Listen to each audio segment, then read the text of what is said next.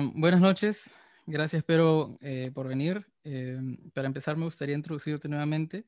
Eh, hemos estado hace un rato hablando, de hecho hay un montón de cosas que podemos compartir. A Piero yo ya lo conozco de un poco de la vida. Este, tuvimos una conversación previa que no he subido esa parte del podcast, pero quizás lo empiece a subir. Piero Galloso, fundador y subdirector del Instituto de Extrapolítica y Transhumanismo. coordinador, ahora eres coordinador. Coordinador general, sí. Coordinador general de la Sociedad Secular Humanista del Perú. Es además, no, eh, con estudios en ingeniería industrial eh, en la Universidad de Lima, creo que de ahí justo te, conocí o te volví a ver después de tiempo. Eh, y este, es también autor de la teoría extrapolítica. Eso, eso, lo leí en el, eso leí en la página web. ¿Es cierto esa última parte? es, Mucho título, mucho título. La gente estará diciendo que, que es todo ah. eso. bueno, o sea, yo, entré a Wikipedia y encima el término existe en Wikipedia. O sea, es como que, wow, mañana dices, oh, ¿qué tal teoría? bueno, que tal vez la, la, palabra teoría es muy, muy atrevida en cuanto a epistemología de filosofía de la ciencia. Sí, es un atrevimiento, es un exceso que cometí, pero tomando en cuenta que al menos en política sí podemos hablar de teorías políticas, no con el mismo significado de, de teoría que en ciencias naturales o en ciencias sociales.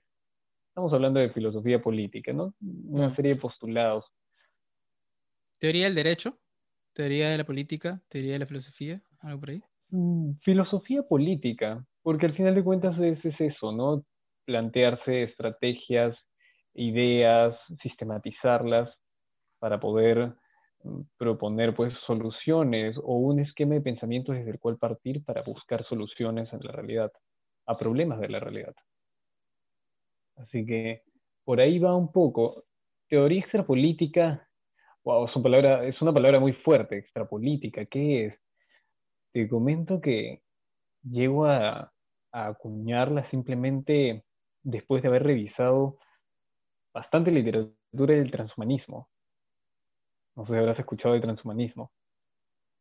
Eh, sí, Sí, sí, de hecho lo estaba leyendo. Este, ¿Te parece si haber valido un poco lo que estaba aprendiendo rápidamente? Transhumanismo es un, es un conjunto de ideologías eh, que buscan eh, debatir los beneficios de las tecnologías eh, para la evolución de política y social y económica, no sé económica, pero sí política y social del hombre. No sé, por ahí me quedé.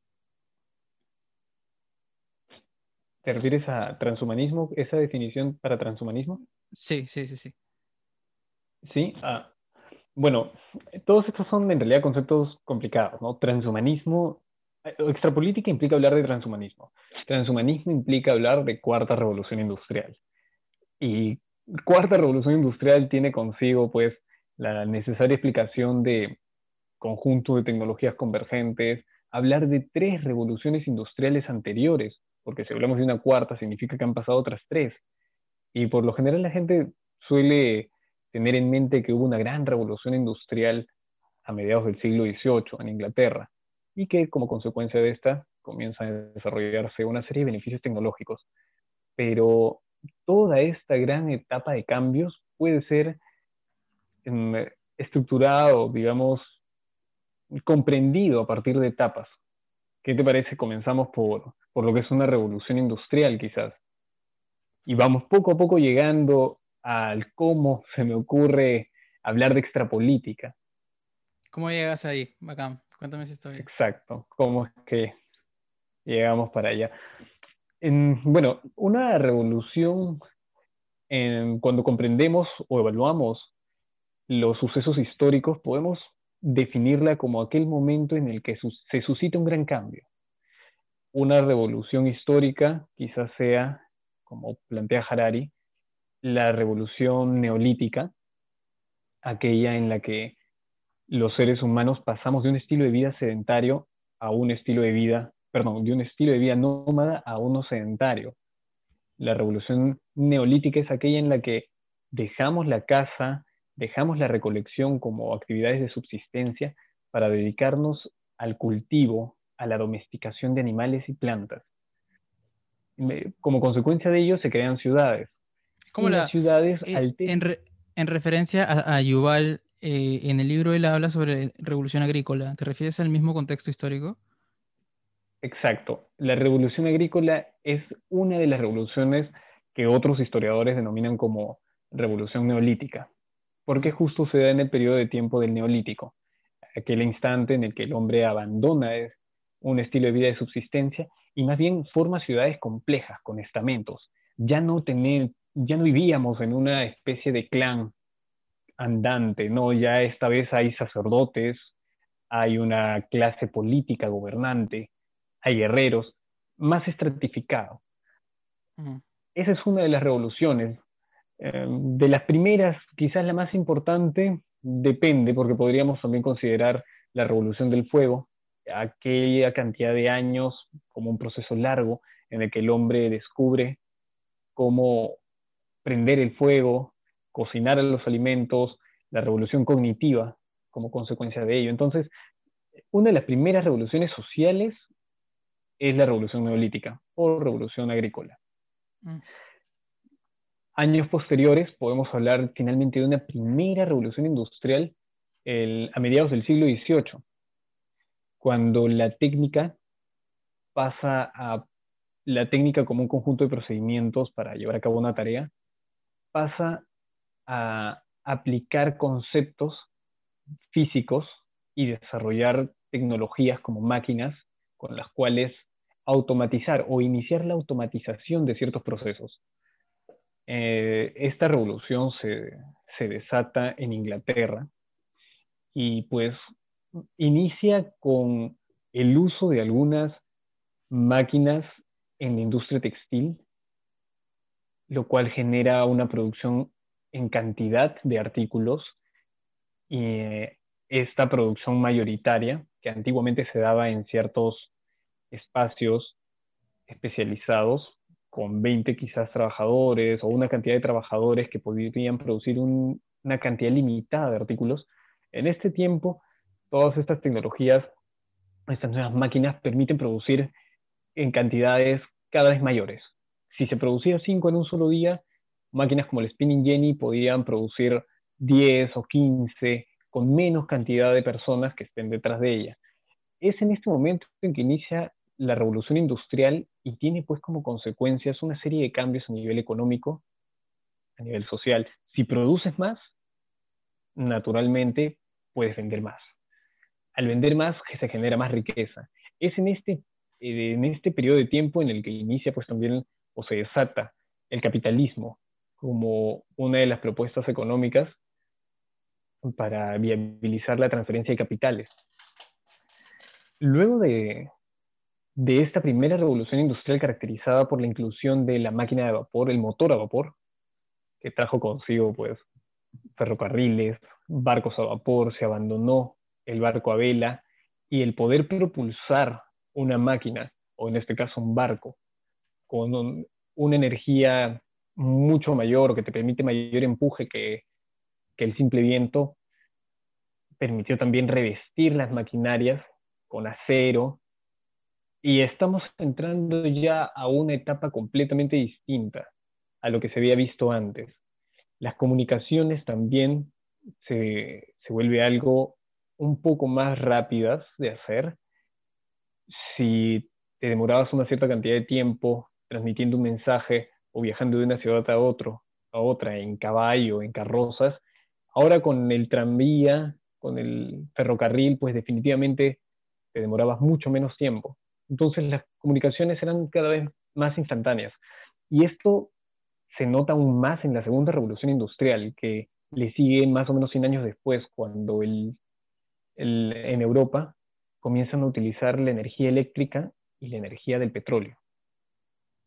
La segunda revolución industrial se caracteriza por la inclusión de el telégrafo, la radio. Ya comenzamos a hablar de otro tipo de aparatos, otro tipo de, de tecnologías que acercaron continentes. No nos olvidemos esas extensas redes de telegrafía que cruzaban el Océano Atlántico o que incluso conectaban Europa continental con Inglaterra. Entonces estamos viendo cómo se van acercando los países producto de la tecnología. Y eso también nos permitió presenciar la aparición de un nuevo tipo de fábrica. Eh, estamos hablando del Taylorismo, ¿no? La producción en serie. ¿El Taylorismo? Ajá, así es. ¿Qué es el, qué es el Taylorismo? Es una propuesta de fabricación que tiene pues por característica principal que permite producir en serie, es la llamada producción en línea. Mm. La clásica fábrica de los años 20 o, 15, el, por ejemplo, el, el, Fordismo y el Taylorismo son estrategias de producción de inicios del siglo XX. ¿En qué consistían? Básicamente, una idea general sería en que permitían la producción en masa, en serie. No sé si te viene a la mente alguna película de Charles Chaplin en la que se ve la típica fábrica en la que mm. entra una, un fierro y algunas máquinas le van agregando tornillos y, esta está en, un, claro. una vía. Es la típica producción en masa. Exacto. Estamos hablando de esta época en la Segunda Revolución Industrial que llega a su cúspide en la Segunda Guerra Mundial con la Segunda Guerra Mundial ya vemos el inicio o desarrollo de algunas tecnologías completamente distintas, tales como la propulsión a motor. Los alemanes llegaron a desarrollar, si mal no recuerdo el nombre de los aviones, eran los Heikel, unos aviones con propulsión eh, diésel que eran mucho más veloces que los clásicos aviones norteamericanos. Pero los desarrollaron ya cuando la guerra estaba casi perdida. Ah, bueno, otra tecnología que se desarrolló fue el, primer computador con el matemático inglés que tiene su película, el conocido, se me ha ido el nombre, Salvatore, ayúdame, ¿cómo se llama? El matemático inglés que tiene su película del código Enigma, ya haciendo acá un paréntesis para la edición. El, inventor de la computadora. Claro. Conrad Zuse. Conrad, Conrad Zuse. No, el, este, esta persona que te digo es un inglés que hizo la, primera computadora, llamémosle mecánica. Computadora mecánica. Sí. ¿Y te, acuerdas el nombre del, este, de la película? Sí, aquí está Alan Turing. Alan, Turing. Ah, Alan Turing. Claro, Alan Turing. Rebobinando, en la Segunda Guerra Mundial no solamente aparece el motor de propulsión, sino también la primera computadora con Alan Turing. Mm. Gracias a este invento se pudo resolver el tan complicado código enigma que utilizaban los alemanes para codificar sus oh, comunicaciones. Esa es una gran película, ya me acordé. Tienes razón, la he buscado también. Es un película. Muy buena película. Sí, sí, sí, sí, sí. Ah, pero qué gran historia, ¿ah? porque claro, esa historia es basada en Alan Turing. ¿En, qué siglo es esto? Esto es en la Segunda Guerra ¿Siglo Mundial. XX? Siglo XX, entonces. Claro, sí, 1940 y tantos. Porque me parece que llegan a desarrollar el código Enigma o a descubrir su combinación con la primera computadora en pasado el 41 o 42. Varios años estuvo en actividad. Esa fue otra de las razones por las cuales los alemanes perdieron la guerra. Pero bueno, hablando de las revoluciones industriales, cuando acaba la Segunda Guerra Mundial inicia la Tercera Revolución Industrial, gracias a ese invento. la computadora y las telecomunicaciones son las tecnologías principales de la Tercera Revolución Industrial. Su mayor logro es quizás el Internet. Y pues con el Internet hemos podido conectar a todo el mundo, permitir la comunicación en tiempo real. Esta llamada no podría ser posible hace 30 años. Entonces, lo que estamos viviendo es, son quizás los últimos, las últimas etapas de la tercera revolución industrial. Y aquí es donde entra a taller este nuevo concepto de cuarta revolución industrial, que ha sido elaborado o acuñado por Klaus Schwab, el presidente del Foro Económico Mundial. La cuarta revolución industrial es aquel conjunto de transformaciones sociales que le siguen a la tercera, que se edifican sobre las tecnologías de la tercera revolución industrial y que nos permiten una nueva serie de beneficios, tales como la convivencia en espacios físico-digitales, la modificación de nuestra constitución biológica y la transmisión de datos en tiempo súper, súper rápido. Quizás la tecnología bisagra que permite pues, pasar de la tercera a la cuarta revolución industrial sea la conexión 5G. Deben haber escuchado bastante de la conectividad 5G, que dará un gran paso en el, en, el, traslado de información, en la descarga y envío de información, de datos. Estamos hablando de una velocidad con la que, de red con la que podríamos compartir gigabytes en cuestión de minutos. Es bastante potente. Entonces, ¿Ya existe, ¿ya existe en una parte del mundo? ¿Ya existe en alguna parte del mundo la, tecnología? de, manera, de manera privada, ¿Hay, hay compañías que lo hacen. Sí, claro, incluso en China y en Alemania, si mal no recuerdo, hay algunas ciudades que ya utilizan la tecnología 5G. Todavía se espera que sus bondades lleguen pasado el 2020, o sea, en los próximos años, al menos, según algunos expertos que desconocían que iba a aparecer la, el nuevo coronavirus y que nos iba a afectar de esta manera, se proyectaban a que el, la década del 2020 al 2030 sean los años en los que esta tecnología demostrara todo su potencial. Es muy probable que la pandemia haya podido retrasar su inclusión a nivel mundial, sí, es bastante probable, pero no por ello vamos a dejar de gozarlo, al menos en los próximos años. Estamos hablando de una capacidad de intercambio de datos velocísimo, muy rápido, lo cual va a demandar también de una mayor instalación de antenas.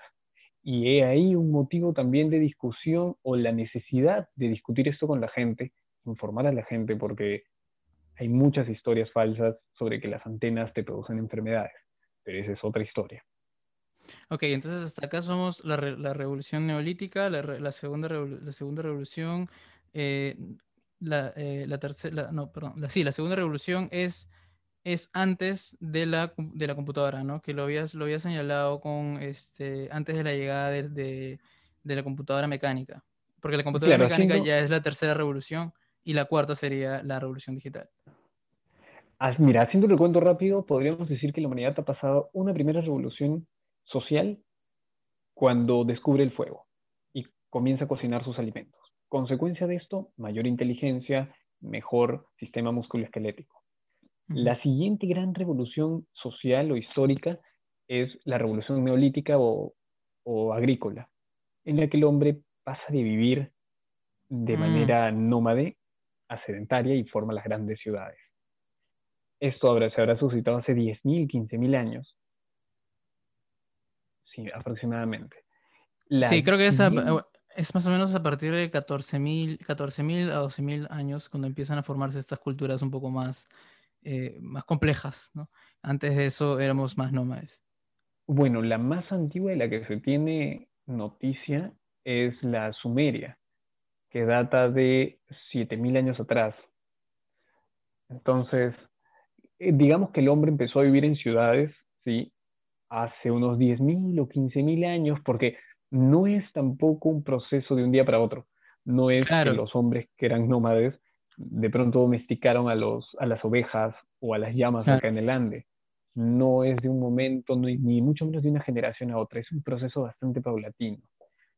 Mm, pero es más o menos el rango de años. hasta ahí un paréntesis, hasta, ahí un paréntesis, porque hasta ahí ha llegado de por sí ya la trascendencia de esos dos, de esas revoluciones dicen mucho eh, de la evolución del hombre en perspectiva del, libro de Sapiens de Yuval. Eh, tengo como una, una, imagen mental de este rango de tiempo, que es más o menos desde que empieza a desarrollarse el, el Homo sapiens como especie, hasta que es como 200.000 años y hasta el año más o menos 60.000 o sea, todo este tiempo, 200.000, 60.000, recién empieza a darse este cambio cognitivo debido a justamente al hombre por la, por, el, por la invención del fuego, el descubrimiento del fuego. Y después ese rango de tiempo más pequeño todavía, cuando empieza la revolución agrícola o neolítica, cuando recién empezamos siquiera a hacer eh, las sociedades modernas, ni siquiera modernas, ¿no? pero al menos culturas, porque hasta antes no existían, éramos nómades y estábamos dispersos por todo el, por todo el, este, el planeta o sea, es, muy interesante ver la perspectiva de cuánto tiempo hemos sido en realidad la, eh, sociedad tan moderna que tenemos hoy, hoy día, versus la historia de la evolución del hombre, que es, yo creo que debe ser menor en, tiempo, menor que el 10%, menor que el 5% o incluso el 1% de la historia del hombre no hemos sido una sociedad moderna como lo estamos siendo ahora. Sí, definitivamente lo que, de lo que gozamos el día de hoy es producto de una serie de cambios que se han dado en muy corto tiempo.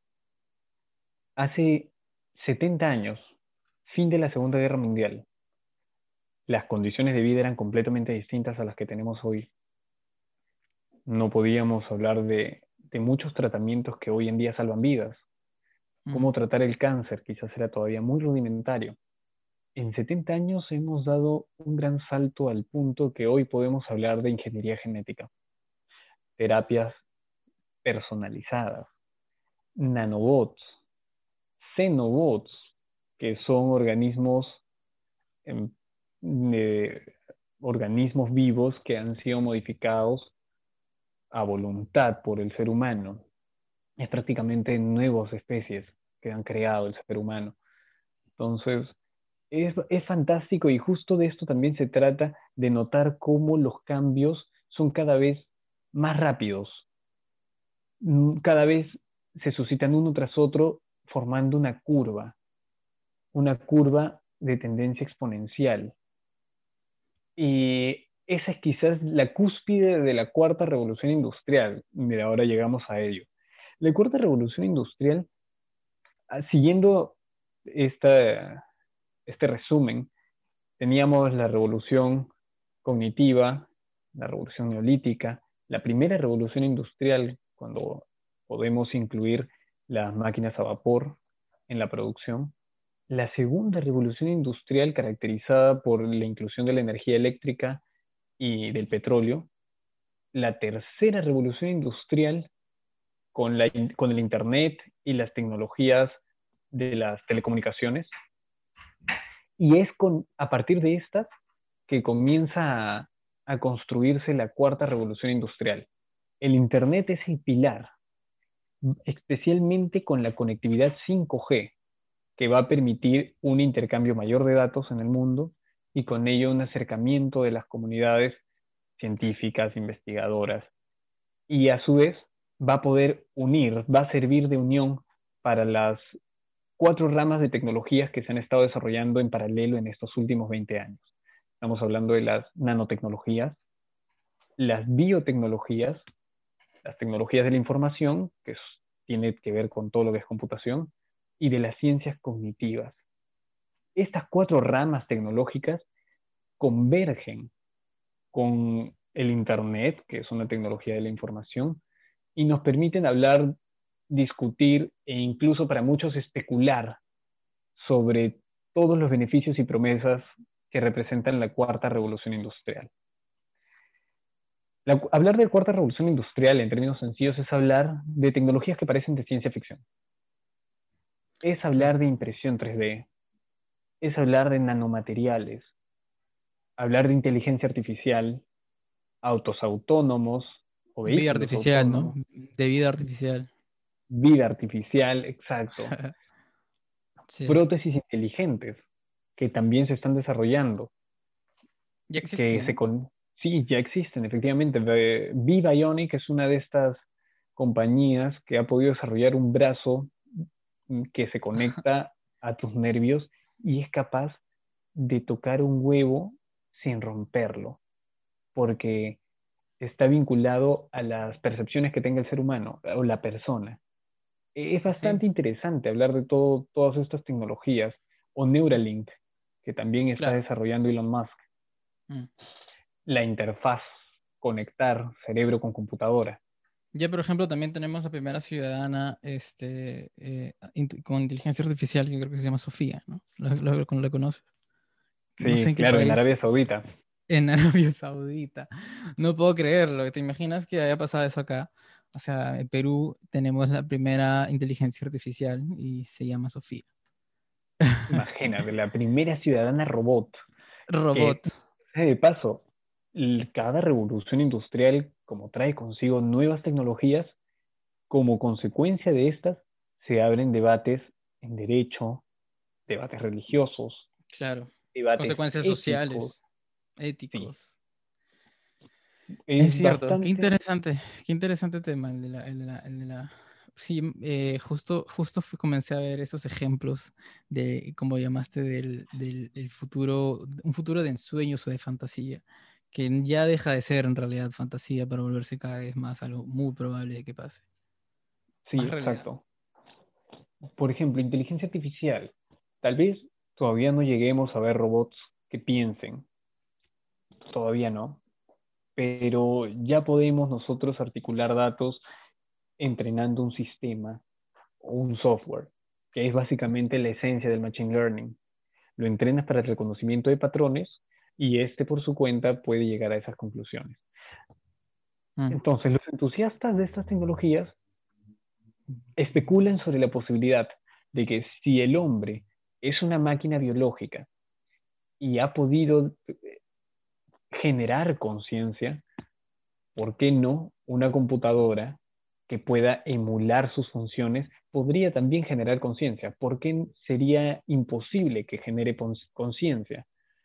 Y ahí entran las discusiones religiosas sobre que la conciencia es, es una manera de expresar el alma, la existencia de un alma, que nosotros somos distintos y una máquina jamás llegará a sentir como nosotros. Es una discusión a nivel teológica, una discusión también a nivel moral sobre qué pasa si el robot llega a tener conciencia, cómo lo debemos tratar. ¿Lo debemos tratar como un igual? ¿Lo debemos tratar como un objeto? Entonces, y ahí podemos también hablar del derecho. Si es un igual, tendría derecho a ciudadanía. Habría que legislar sobre los derechos de los robots, sobre cómo evitar que sufran algún tipo de daño. Mira lo curioso de, todo, de hablar o conversar sobre todas estas novedades o innovaciones de la cuarta revolución industrial, por citarte una.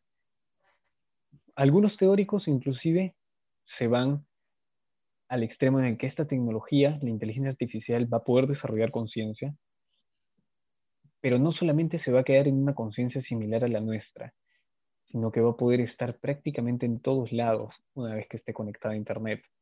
Esta, esta inteligencia artificial se va a poder mejorar porque va a aprender y va a poder hacerlo de manera tan rápida, tan veloz, computar datos, tantos datos en un solo instante, que podríamos estar hablando de nuevas etapas de la inteligencia artificial. Imagínate la mejora cognitiva de un robot superinteligente.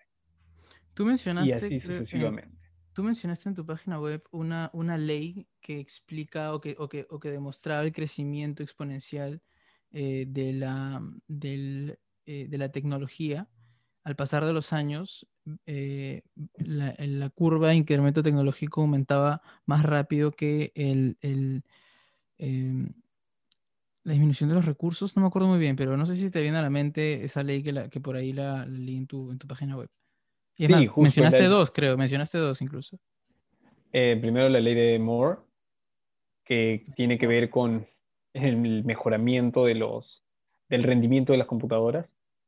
Cada dos años o cada cierto tiempo, esta se- su capacidad de procesamiento de datos se duplica. Y hasta el momento se sigue cumpliendo. Entonces, por eso se le denomina ley, ¿no? Por otro lado está la ley de rendimientos acelerados, la cual quiere decir que conforme vayamos teniendo o adelantándonos, desarrollando nuevos adelantos tecnológicos, los cambios van a suceder cada vez más velozmente. ¿Qué es lo que hemos visto? Apareció la conciencia en, en nuestra especie y en menos tiempo del que tardó en que tenga conciencia, pudimos crear ciudades complejas. Una vez que creamos ciudades complejas, tardó menos tiempo en que podamos crear máquinas que automaticen procesos. Iniciada la primera revolución industrial, pasaron 100 años para la segunda, 100 años u 80 años para la tercera, de la tercera a la cuarta, un periodo de tiempo similar, pero con el poder que tenemos al día de hoy de nuestras tecnologías, se especula que, y esto lo hace Ray Kurzweil, que para el año 2050, o sea, 30 años después de discutido o no el inicio de la cuarta revolución industrial, entremos a una nueva etapa, una etapa conocida como la singularidad tecnológica. La singularidad tecnológica sería esa cúspide, ese, el clímax de la cuarta revolución industrial. ¿Y a qué se debería? Sería una etapa de tiempo, una etapa histórica, perdón, en la que los cambios serán tan veloces que muy probablemente sea difícil que con nuestros cuerpos biológicos nos adaptemos a ellos. ¿En qué consiste la singularidad tecnológica? Ray Kurzweil propone que al ritmo en que están avanzando las tecnologías, para el año 2045 aproximadamente, existan robots súper inteligentes. No solo que piensen como nosotros, sino que han sido, ellos han mejorado su versión y han construido un robot más inteligente. Y este robot es capaz de mejorarse a sí mismo. Y entra entonces en un escalón, una escalada de mejoramiento continuo que cada vez va pasando menos tiempo entre una versión y otra. Si al día de hoy creo que pasamos de tener el iPhone, el primer, la primera versión de iPhone al iPhone 12 en 20 años creo, y nos esperamos que cada seis meses incluso podría haber una nueva versión de celular, una mejorada a la anterior. Algo similar podría ocurrir con la inteligencia artificial. La singularidad tecnológica sería el momento entonces en que estas máquinas han desarrollado tecnologías que ya son difícilmente comprensibles para nosotros. Comprender lo que están tratando de, hacer sería para nosotros una tarea titánica. Más o menos como comparar la percepción que tiene del mundo un chimpancé con la nuestra. Imagina esa comparación. Entonces Ray Kurzweil propone, como vamos a llegar a la singularidad tecnológica, así lo quieran o no, ya sea para el año 50 o a posteriori, se va a dar. Es un proceso que según Ray Kurzweil se va a dar. ¿Quién es Ray Kurzweil? El ingeniero en jefe de Google. Entonces él propone ahí recurrir a ciertas tecnologías para mejorar también al hombre. La inteligencia artificial ya ha sido empezada su, desarrollo. Eso va a terminar en algún momento con robots inteligentes. ¿por qué no empezamos el mejoramiento del ser humano? Para que sea capaz de estar a la altura de estos, de estos nuevos desafíos cuando entremos a la singularidad tecnológica. Muchos lo acusan de tecnooptimista, de iluso. Hay bastante discusión filosófica sobre si un robot puede tener conciencia o no. Por último, la conciencia del ser humano tampoco ha sido del todo definida. Es una capacidad de autopercepción, pero muchos se preguntan, ¿dónde está mientras que otros proponen que no es que esté en algún lugar, es un proceso como la digestión. No, no la encuentras, no encuentras la digestión, no encuentras la conciencia. Como una ilusión. Eh, Elon Musk tiene un video en el que él, dice que en verdad él, él, propone que la conciencia es un, es un fenómeno físico, ya que si tiene el, el cerebro, si se daña, está, está, eh, hay, hay, formas de demostrar que cuando tienes un, un daño cerebral perjudica la conciencia también. Entonces, eh, por lo tanto, la, conciencia es un fenómeno físico. Eh, Esa idea no es nueva. Esa idea la propuso, me parece haber leído por ahí que incluso los griegos, pero no lo puedo asegurar. Lo que sí, por haberlo leído, es, se propuso en el siglo XVIII. la Mitrie que es Jean Offray Lamétrie, un filósofo francés de la Ilustración, se percató de esa relación. Mente o espíritu y cuerpo no podían ser dos cosas diferentes. El espíritu estaba en el cuerpo, era el cuerpo al final de cuentas, porque cuando dormía era como estar muerto en vida. Más o menos por ahí va su razonamiento. Y es a partir de esas ideas que fueron obviamente consideradas heréticas en aquel entonces, porque la iglesia mandaba, se inicia el cuestionamiento de, de dónde está la conciencia. Si la conciencia tenía que ver algo con el alma, e incluso se cuestiona, por último, ¿es necesario hablar de alma? Si la conciencia es un proceso del cerebro mismo. Basta un ejemplo, quizás, el Alzheimer. Una persona con Alzheimer cuando vaya perdiendo sus recuerdos, deja de ser la persona que fue cuando estuvo sana. va perdiendo algunas eh, regiones del cerebro y va olvidando quién era, olvidando quiénes lo rodean. Entonces la conciencia es definitivamente un fenómeno ligado al cerebro, estrechamente ligado, y ese es el enfoque desde el cual se trata de estudiar al día de hoy en, en neurociencias, en psicología. Un enfoque que no gusta a muchos, porque hay personas todavía que evitan o rechazan esos postulados, obviamente por cuestiones de fe, cuestiones más religiosas. Pero efectivamente, si la conciencia es producto de un cerebro, que es una máquina biológica, ¿por qué no podríamos replicarlo? Y ahí la discusión sobre si es posible o no robots inteligentes también. Lo que nos lleva a la singularidad tecnológica y a todos los retos que hemos podido conversar. Una consulta, ¿cómo es que se define? Em, hay un consenso eh, en, la academia acerca de lo que definimos o llamamos como revolución. Ah, ¿Cómo es que llegan a considerarse en este caso las cuatro grandes revoluciones? O, también hay otro tipo de, revoluciones este, que, no estamos tomando en cuenta. ¿Cómo así es que, que se genera este, este consenso, si lo existe en el caso de las revoluciones? Mira, no he buscado específicamente artículos que definan lo que es una revolución, pero de la literatura que he podido consultar, eh, se podría entender como revolución a un episodio, un conjunto de episodios, un proceso, eh, una etapa de tiempo en el cual se desatan procesos que cambian radicalmente la estructura del objeto en cuestión. Por ejemplo, si hablamos de una revolución económica, podríamos estar hablando de una serie de estrategias que se desataron o de sucesos políticos, históricos, que se desataron y permitieron un cambio económico tremendo. Que algo así como un punto de inflexión. Claro. Es una idea bastante vaga, general, pero que podemos aplicar a diferentes criterios. Así para muchos el descubrimiento de América es un gran punto de inflexión en la historia. Mm. Se, genera pues el auge de nuevos, de reinos en, Europa, imperios en verdad, el, el, deseo también de muchas de estas naciones europeas por explorar el mundo en búsqueda de riquezas, un intercambio cultural mayor, conflictos en Europa. Eh, mm. Es bastante, creo que es un concepto que se puede aplicar dependiendo de, del contexto de los criterios que queramos evaluar, pero sí hay sucesos que definitivamente marcaron un antes y un después.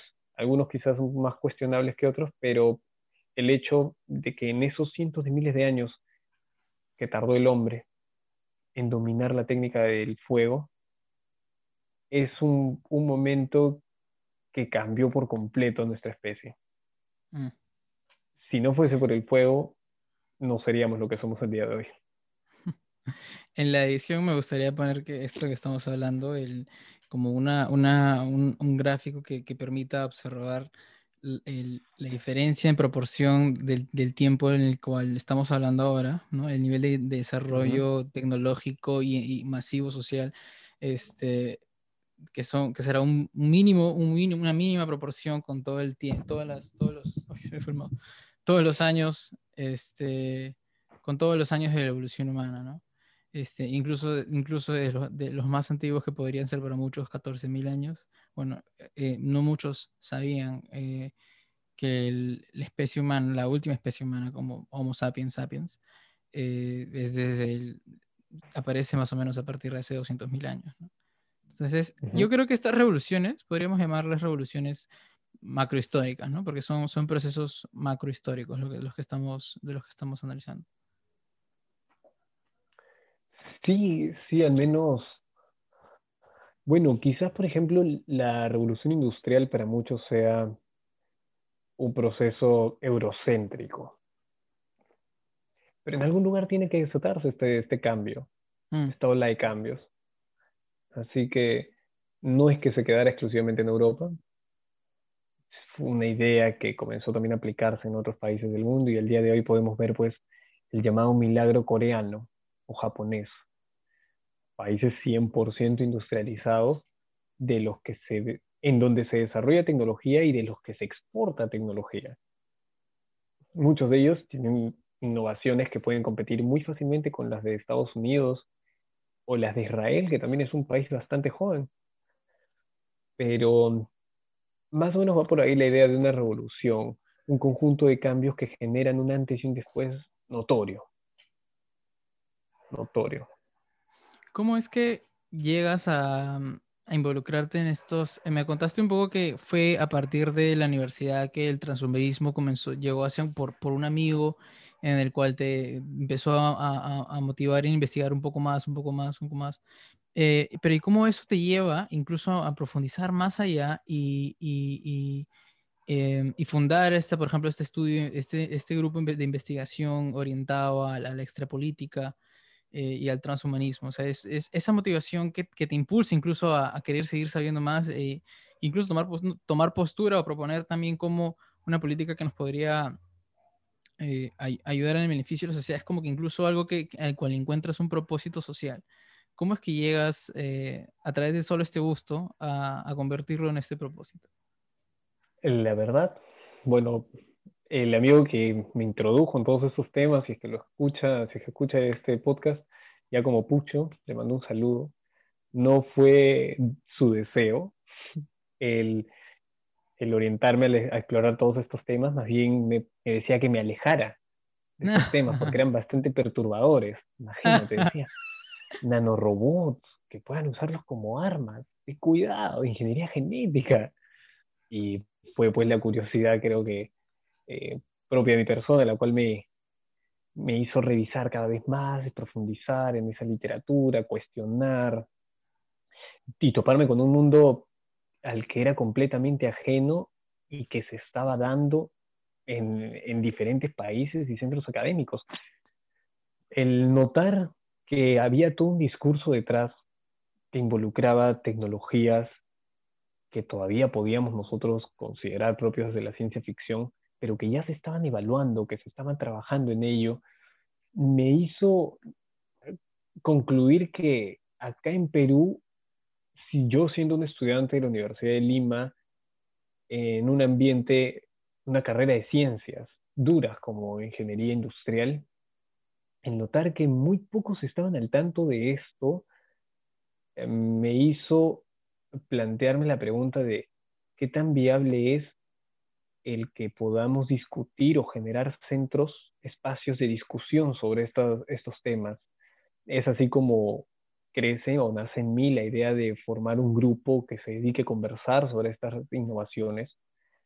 Lo primero con lo que me topo es el concepto de transhumanismo.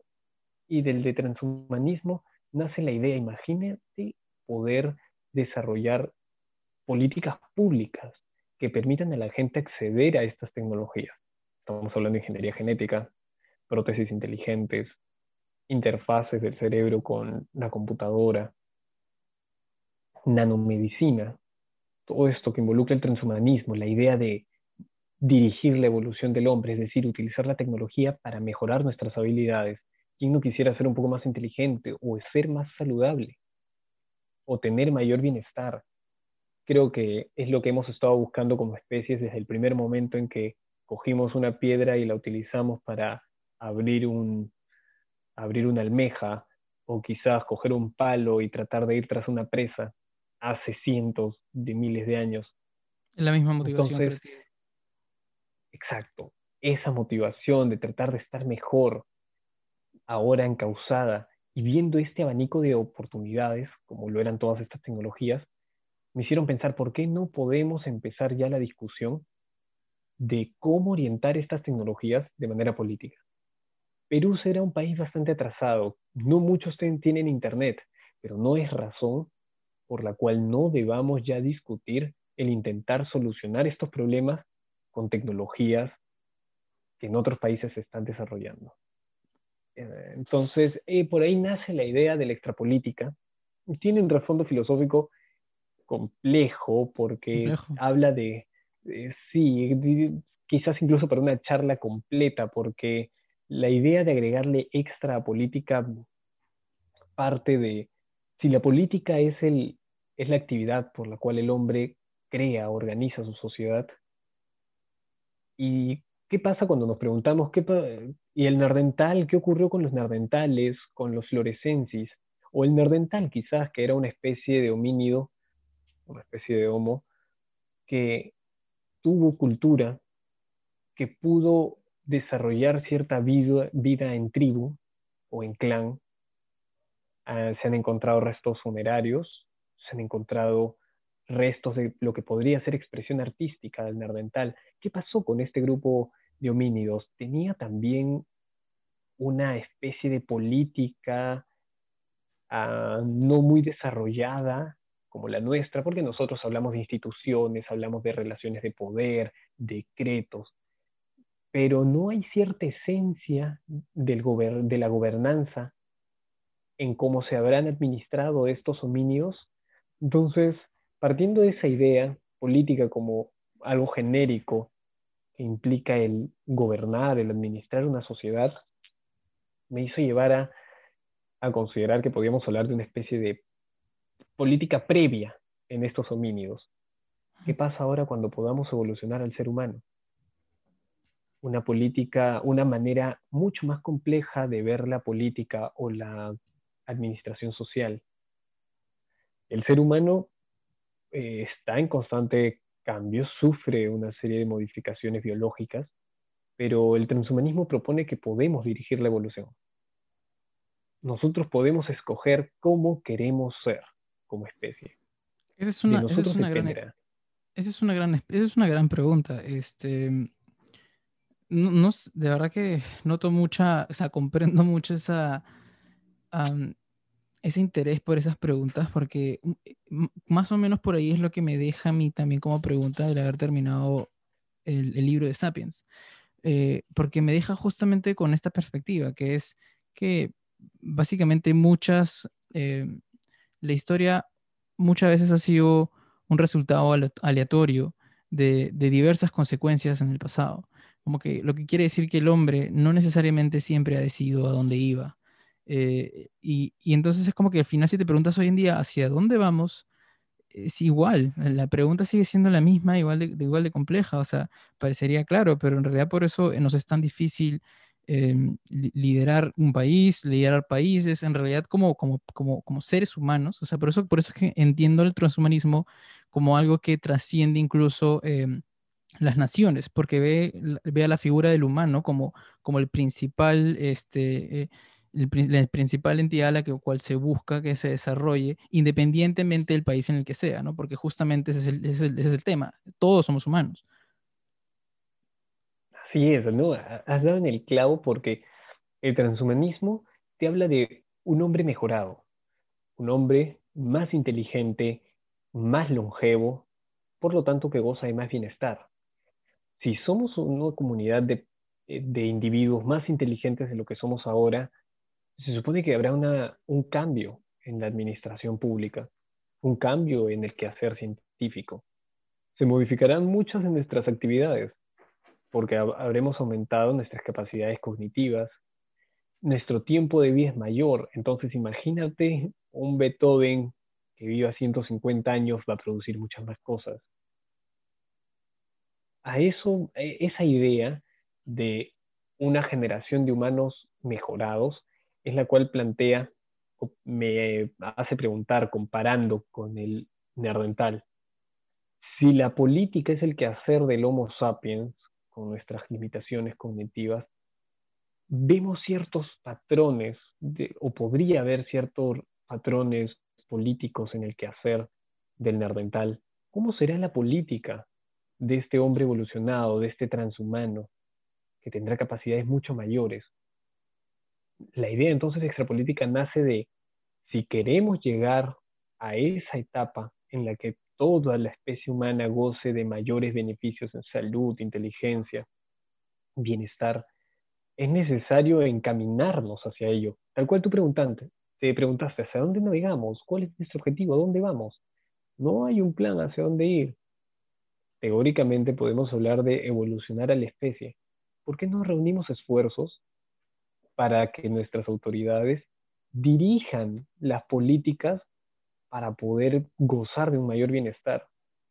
al final de cuentas, es una la vida de la que tenemos pruebas que, que existe. Y pasar toda una vida de sufrimiento es, creo, lo que cualquier especie evita. igual, igual me parece que el transhumanismo es demasiado complejo por, la, por, la, por las consecuencias incluso filosóficas de, todos los advenimientos de este tipo de tecnologías. O sea, por ejemplo, una, una creo que una de las más, más conocidas es, la pregunta de qué pasa si, por ejemplo, lo que puede pasar es que la gente empiece a, por ejemplo, si pueden cambiar su genética, también pueden cambiarse en cosas banales, como por ejemplo, eh, no sé, decidir que tu hijo nazca eh, de color blanco o de color, o de color negro. Y eso entra un debate también, ¿no? Es como puedes decidir, y, además quienes deciden, quiénes deciden hacerlo, quienes tienen más plata, porque por lo general quien tiene acceso a la tecnología es, son los estratos económicos más altos. Entonces son solo ellos los que se podrían ver beneficiados ante esto y finalmente eh, podrían verse, incluso como pueden invertir en esto, en estas mejoras tecnológicas, pueden hacerse más inteligentes, imagínate. Y así cada vez más se empieza a incrementar la diferencia entre pobres y ricos. Entonces sí es un debate bien, bien difícil, ¿no? Y de hecho por eso me parece importante que que como dices, sí se empiece a hacer porque igual va a pasar. O sea, es una consecuencia inevitable. Va a pasar y mejor conviene que empieces a hablar sobre eso. Es como el tema de las pandemias, porque, porque, no, porque no tenemos una visión larga de, las consecuencias humanas. No significa que sea, y no es urgente, no significa que no sea importante. Y, como, como tal, la pandemia nos, nos cayó así, porque en realidad muchos que estudian, muchos epidemiólogos estudian eh, que, era muy probable que esto pasara, era cuestión de tiempo saber en qué momento nada más iba a pasar. Y, y es muy probable que siga pasando porque hay un montón de, de, virus allá afuera que no conocemos, ¿no? Entonces hay que estar preparados incluso a una visión a largo plazo. Exacto, exacto. ¿Y por qué no empezar a discutir a nivel también político?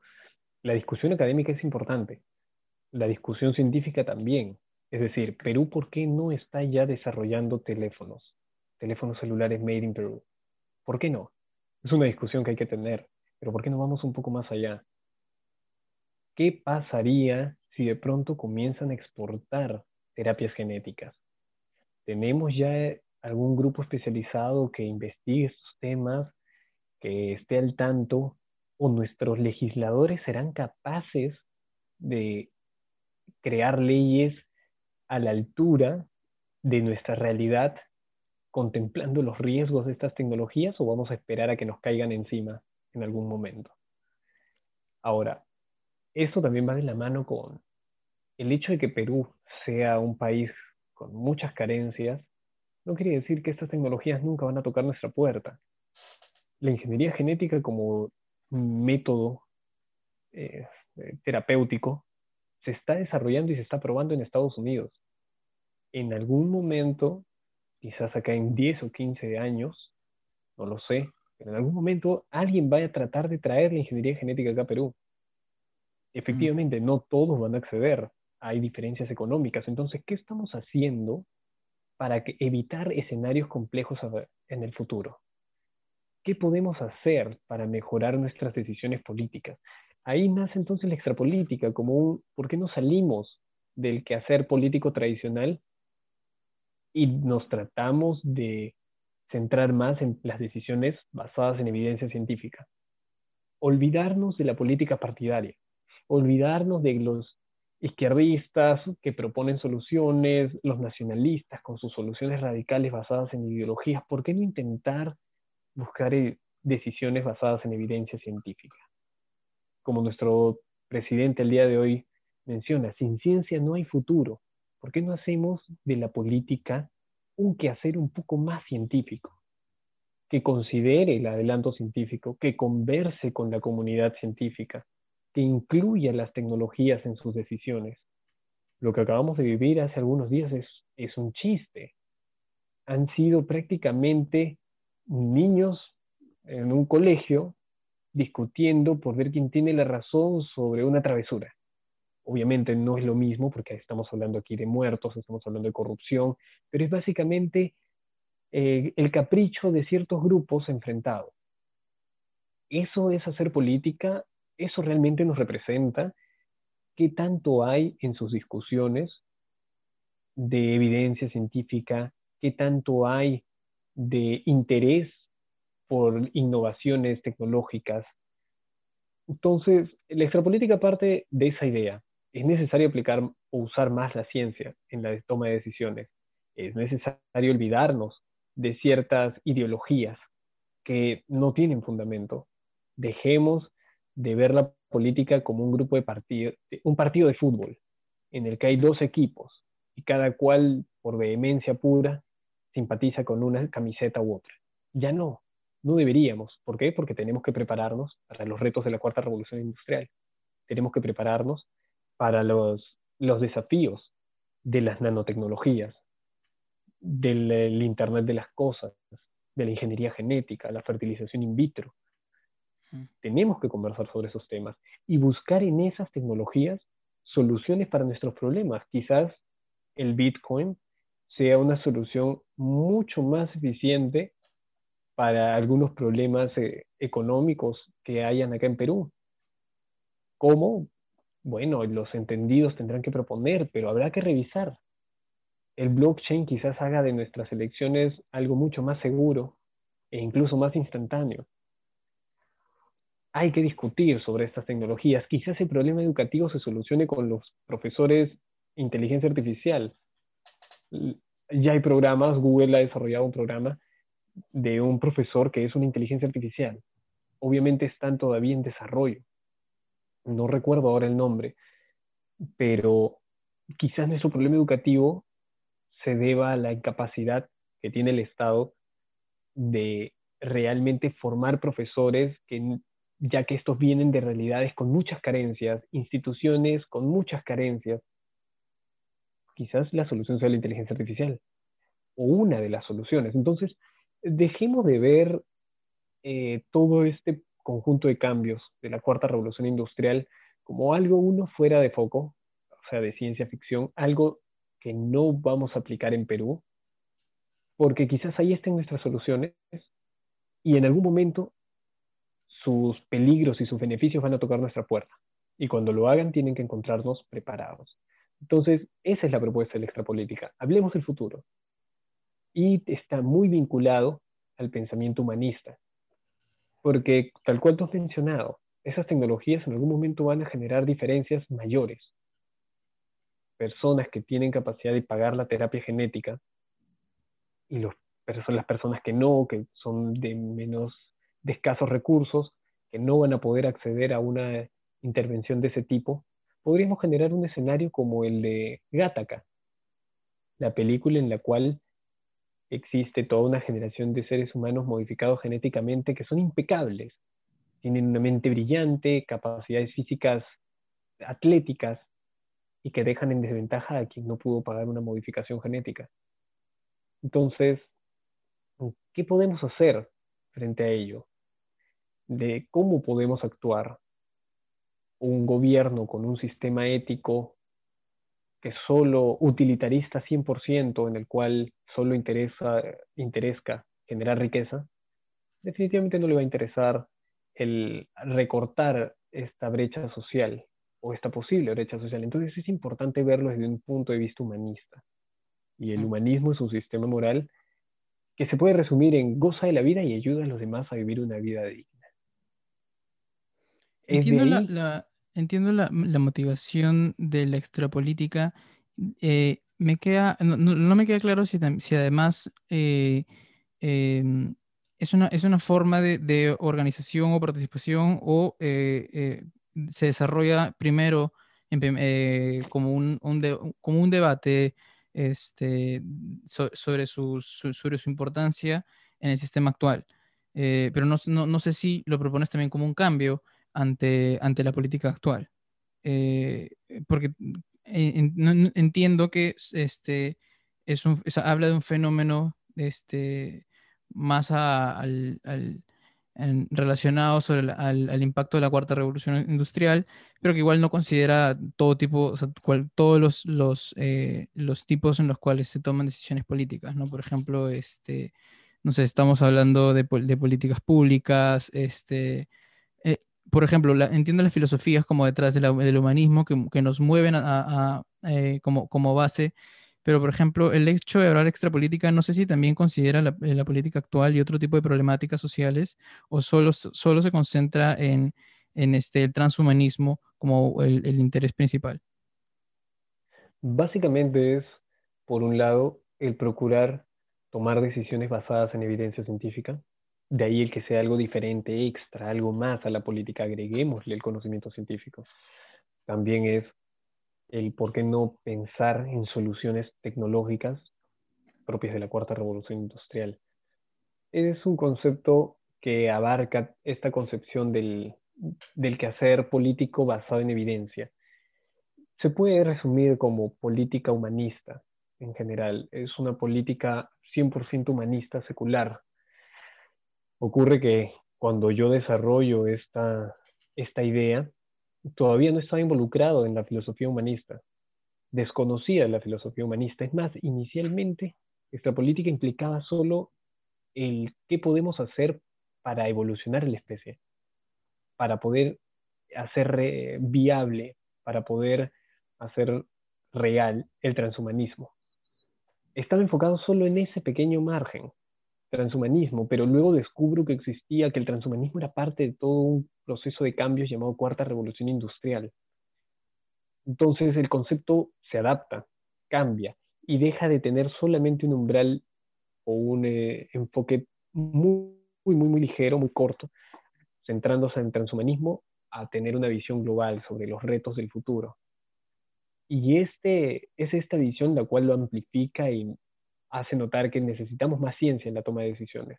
Entonces hablemos también de una especie de actuar o de quehacer científico para la política. Luego me involucro con la filosofía humanista y me doy cuenta que el humanismo secular es un sistema moral, una forma de ver el mundo que aplicado a política, como proponen algunos autores, termina siendo un llamado a hacer política basada en decisiones científicas. Entonces, extrapolítica como concepto eh, se vio encontrado con una manera quizás más amigable o más conocida de, hacer referencia a, su, a su llamado, a lo que quería transmitir, a su definición. Y podemos hablar entonces de una política humanista secular, política basada en evidencia científica, política para impulsar las ciencias, política que busca el bienestar social desde todos los aspectos, económico, educativo, personal, porque eso es lo que promueve el humanismo secular, gozar de la vida y ayudar a los demás a vivir una vida digna.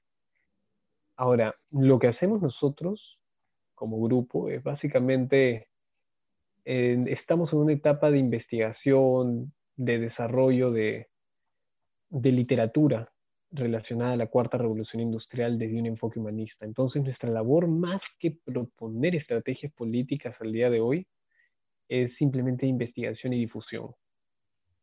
El equipo es de, de un grupo pequeño de personas, no somos muchos, porque hablar de estos conceptos, como habrás podido notar a lo largo de la entrevista, es importante conocer muchos otros más.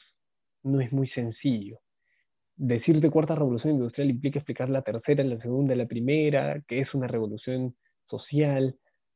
Entonces, de momento somos un pequeño grupo de más o menos 15 personas que nos dedicamos a escribir artículos, a intentar hacer llegar a la gente este conocimiento, que sepan que hay afuera del Perú una realidad completamente distinta. Que en China ya no se utiliza tarjeta de crédito, pagas con tu rostro acercándolo a una cámara, que en Estonia puedes firmar un contrato de compra y venta desde tu celular o tu computadora en tiempo real, que existen cámaras inteligentes que pueden reconocerte cuando estés transitando en la calle, que sepan que en Estados Unidos Google está invirtiendo millones de dólares para buscar terapias con las cuales alargar el tiempo de vida de los seres humanos, que es que conozcan todas estas, estas innovaciones, que sepan que ya hay autos o vehículos autónomos de una compañía que es bastante conocida, Uber eh, lo está intentando, Google también, que sepan que Elon Musk, sí, cosas reales, que sepan que Elon Musk, un millonario, no solo invierte para llegar a Marte, sino para conectar nuestro cerebro a una computadora. O sea, que sepan que son cosas que se están haciendo y que mm. no solo se están haciendo afuera. Aquí en Perú también hay muchos grupos que dentro de sus limitaciones porque no podemos comprar un, un laboratorio de Perú con uno del extranjero, pero están tratando de investigar y llevar a cabo ciertos eh, avances. Así que de, esa es nuestra labor. Esa es la labor del, del, grupo de investigación del Instituto de Extrapolítica y Transhumanismo, que pronto pasará a llamarse Instituto de Estudios Transhumanistas, para dejar un poco de lado el cariz político para dedicarnos a la divulgación, que creemos que es fundamental y una etapa importantísima, una etapa previa, para mm. luego poder hablar de políticas vinculadas a estas tecnologías. Justo eso te iba a preguntar, este, la, labor em, detrás de, bueno, perdón, la intención detrás de esta labor eh, fin, última de, este instituto, ¿cuál, cuál, llega a ser finalmente? Es, tiene, tienes un, ¿Tienen un, como una, un, objetivo de querer lograr, una visión? Eh, ¿cuál, es el, ¿Cuál es el objetivo detrás de este instituto? Mm, tenemos varios objetivos. El primero es dar a conocer a la gente lo que está ocurriendo, las novedades de la cuarta revolución industrial. Cuatro, generar un espacio de investigación de investigación de diferentes disciplinas vinculadas a estas tecnologías. Uno de esos, de esos espacios sería el, de desarrollo de propuestas o estrategias políticas. Entonces, el objetivo ulterior del, del grupo es proponer estrategias viables al gobierno, en algún momento tener grupos de trabajo con los cuales proponer proyectos tocarles la puerta y tras un estudio presentar los las posibles ventajas de la aplicación de ese proyecto, la viabilidad de los mismos, así como hacer que la gente se inspire o de, conozca más de esto y pueda llevar a cabo sus propios grupos, pueda empujar sus tesis, sus investigaciones, o por qué no, eh, inspirar el nacimiento de un movimiento que quiera llevar esto de manera más partidaria. Pero nuestra labor es académica, es 100% académica. Queremos investigar y en el mejor de los casos proponer. Proponer a los institutos, instituciones públicas o privadas posibles estrategias o soluciones a diferentes problemas. O sea, un resultado, eh, o sea, el resultado que quieren último eh, eh, tratar de lograr es el proponer este, mejoras o propuestas políticas eh, eh, en con base a estas motivaciones de transhumanismo, eh, como, como lo dijiste también, humanismo y secular, ¿no? Y cuarta revolución industrial, sí. Utilizando me, das, Me das, un, me das un segundo, no sé si tú llegas a escuchar el sonido de mi perro. Sí. Está fuertazo. Dame un toque que lo voy a, este, lo, voy a, lo voy a ah, no, pero recién lo he escuchado, recién un ladrido. ¿Sí? Ajá, recién ha sido un ah, ladrido. Ah, bueno, igual lo voy a cerrar la puerta para que no salga la terraza. sí, sí, no te preocupes. Este, ah, qué genial. Entonces, eh, por eso es que, por eso que me comentabas que un objetivo este, a corto plazo, a corto plazo es eh, concentrarse en la parte de la divulgación, para, para empezar en esta primera etapa de, de generar conciencia antes de, de, porque primero hay que entenderlo para poder siquiera empezar a debatir, por ello hay que entenderlo, ¿no? Entonces, sí, me parece bien chévere. De verdad me gusta mucho que, que exista esa, esa motivación porque en realidad una de las cosas que a mí me gusta mucho la tecnología hoy en día es que además democratiza mucho la, eh, la, la educación, ¿no? Eh, el acceso a información que, es, que está disponible para todos en, en, Internet es, es trascendental.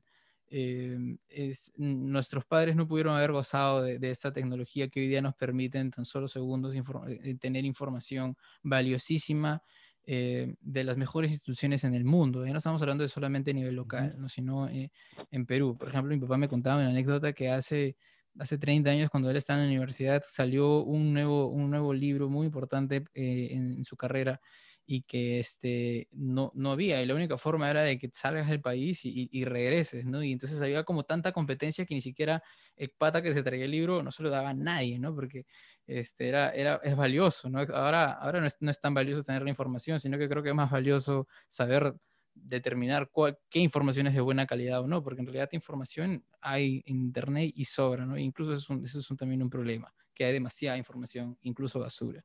Sí, los fake news, que tanto daño han hecho ahora en la pandemia, terrible. Pero sí. efectivamente ahora tú puedes entrar a Amazon y por 5 dólares, 10 dólares comprarte el libro. Que antes...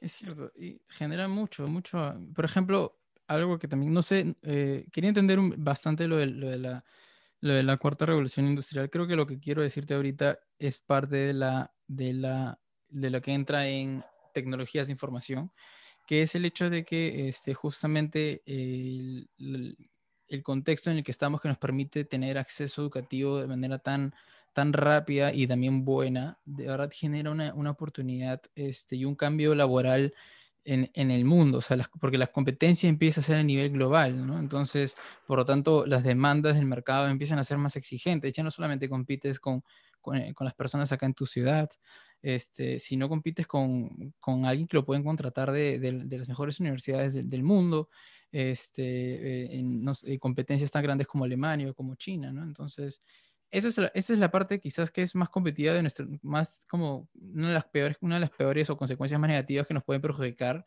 pero sin embargo también es una oportunidad para, para el Perú o para, para, países donde no hay tan buena eh, educación, es que también puedes aprovecharte de eso, ¿no? Yo creo que el hack más grande hoy en día es el hecho de saber inglés, porque a partir de eso es la única herramienta que te permite eh, llegar a, a más conocimiento incluso eh, del limitado que puede tener, que puede tener el, el español, ¿no? De, hecho, yo, yo encuentro casi la mayoría de la información en inglés, porque este, por lo general los, los, las instituciones son que más contribuyen en, en, el conocimiento científico están en Estados Unidos eh, o en partes de Europa que también lo publican en Estados Unidos. Entonces, tienes, se tiene hoy en día esa oportunidad de poder este, hacerle competencia y descubrir nuevas habilidades que también este, puedan hacerle frente a lo, caro, a, lo, caro que puede ser llevar, tener una carrera en una universidad. Hoy en día, de verdad, eh, democratiza eso y da la oportunidad de que gente a, través de Internet pueda capitalizar habilidades bastante demandadas con tan solo un curso de 20 dólares. Es así de trascendente, ¿no? Incluso algunos cursos gratuitos, un tutorial, una serie de tutoriales de Adobe Illustrator por YouTube. Te pasas un fin de semana lo estudias bien y puedes ofrecer tu servicio. Así es. Exacto, todo lo que estoy haciendo ahorita lo he aprendido en YouTube. No, no llevo ningún curso. Yo no llevo ningún curso. Yo también, por ejemplo, aprendí a tocar guitarra, me acuerdo, hace 15 años, 15 años atrás aproximadamente, con videos de YouTube, con internet, videos, información en internet. Así fue como aprendí. Obviamente no había tanta información como el día de hoy, ya te podrás imaginar quizás ahora quien te, quien te imparte la, la, lección sea un guitarrista famoso. O sea, estamos realmente en un momento con, del que podemos estar muy agradecidos. Hay muchos beneficios, muchos beneficios, pero como tú mencionaste, muchos potenciales peligros. Información falta, falsa, conspiraciones, noticias fraudulentas. Y eso puede generar que muchas personas sean escépticos realmente de si todas estas, eh, todos estos cambios, adelantos tecnológicos son o no beneficiosos para el ser humano. Una discusión de moral. Es súper entendible porque también es que no es fácil de, identificar qué noticia es falsa y qué no, ¿no? Entonces es súper entendible. A tu mano puede llegar este, una información que, claro, si tienes la, la, la, experiencia determinando cómo encuentras contenido de calidad, pues genial, ¿no? Pero la verdad que eso no es algo que se enseña y es entendible de que no lo sepas. no te lo enseñan en el colegio ni en la universidad. ¿Cómo aprendes a encontrar información valiosa y, legítima en Internet? ¿Dónde está ese curso? Nadie nos enseña eso. Entonces, depende mucho de la experiencia que has tenido. A veces, al hacer la tesis, por ejemplo, creo que sí lleve unos cuantos cursos de cómo encontrar información de manera avanzada a través de Google. Eh, pero igual sigue siendo algo bien privilegiado, ¿no? No, no todos tienen ese, ese nivel de, de, conocimiento como para poder ver qué es información veraz y legítima. Exacto, exacto. Y por lo general, más bien, los que llegan a la gente son las que se promocionan eh, de manera abundante, porque el lenguaje es más sencillo, títulos sensacionalistas, y muchos de estos son que jalan la vista, imagínate un, un, una noticia, un ad en Facebook, lo ves, te llama el título, eso te jala más que la publicación de un artículo con un título rimbombante, científico, en un lenguaje complicado. O sea. sí, sí. A mí me parece muy, A mí me parece muy, muy interesante también cómo, cómo le hacemos frente a esto, ¿no? O sea, por ejemplo, quienes, quienes tienen estos propósitos de compartir este conocimiento eh, o contribuir de manera educativa, ¿cómo le haces frente a esto? Creo que una de las, de las opciones que también tienes que, que aceptar es que tienes que adaptarte al, al, nivel en el que está tu público, ¿no? Entonces, eh, ir, por eso es que me imagino que estás en, en la etapa de divulgación científica, porque Claro, la situación en Perú es diferente, ¿no? Yo creo que si tu, situación ahorita fuera, estuvieras en, no sé, en Alemania, quizás tus, tus objetivos más cercanos serían otros, ¿no? Porque quizás ya hay un poco de movimiento en relación a eso, pero acá son temas modernos, ¿no? Entonces, ah, eso es algo que a mí me gusta, por ejemplo, lo que hace Adrián, que para llegar a tener que compartir un poco sobre ciencia, este, hace TikTok, ¿no? O sea, para poder llegar, llegar masivamente sobre un contenido y hacerlo creativamente curioso, eh, quizás, quizás hablar sobre el universo sigue siendo más curioso, pero también depende cómo cuentes la historia para que hablar sobre, sobre, sobre transhumanismo o sobre política, sobre la importancia de esto y la trascendencia de esto, llegue a más personas, ¿no? sí, no, y mira, sabes, efectivamente, no solo el cómo comunicarlo, porque mucha de esta información puede llegar a la gente. Cómo procesa la información las personas es otro cantar los patrones de razonamiento en el común de la población suelen ser bastante falaces, porque no tampoco te enseñan a cómo pensar. Esto es algo que yo vengo a, con lo que me vengo a topar en la Sociedad Secular Humanista del Perú, una organización dedicada a la promoción del pensamiento crítico. ¿Qué es pensar críticamente?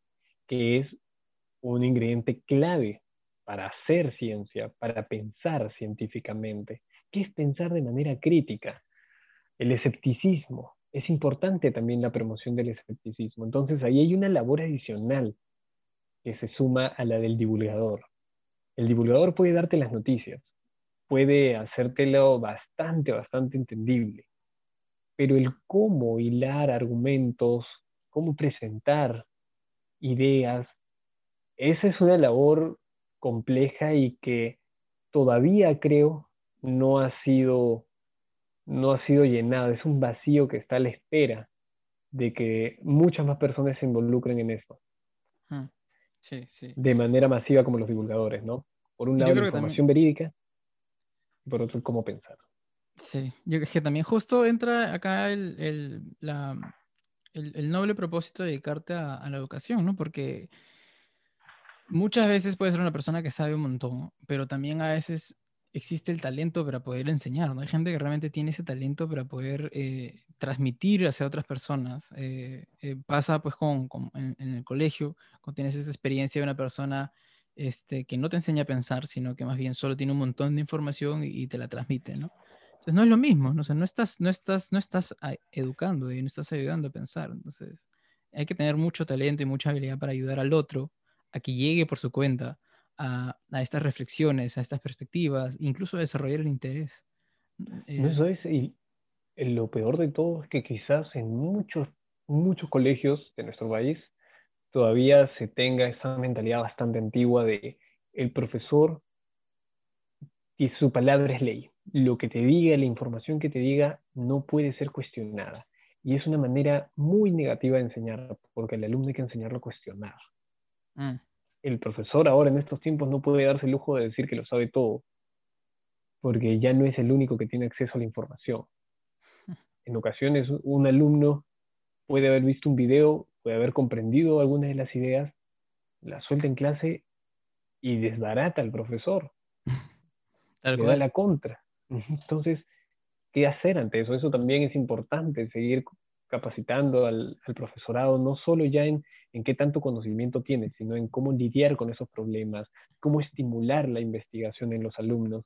Y ese es justo un problema que se podría acrecentar cuando hablemos de el momento en el que nos enseñen las inteligencias artificiales. Que te enseñen a ti. Claro, que sean nuestros profesores. Claro. ¿Te imaginas eso? Eh, es bastante curioso e importante el, discutir sobre todo esto, Salvatore. Definitivamente son temas apasionantes, complicados, de los que se ha escrito mucho, tanto cosas positivas que las proponen como las soluciones últimas de la humanidad, con bastante entusiasmo, como otros que son muy escépticos e incluso negacionistas. Así que siempre es bueno tener un, punto de vista objetivo, intentar mm. verlo desde una manera más centrada por ejemplo, si es que, te, si es que planteas el, un objetivo, digamos que yo también estoy parte del instituto y yo me pregunto, ¿qué puedo hacer para llegar a este, a este final último quizás de, de, de promover y hacer un cambio en la política?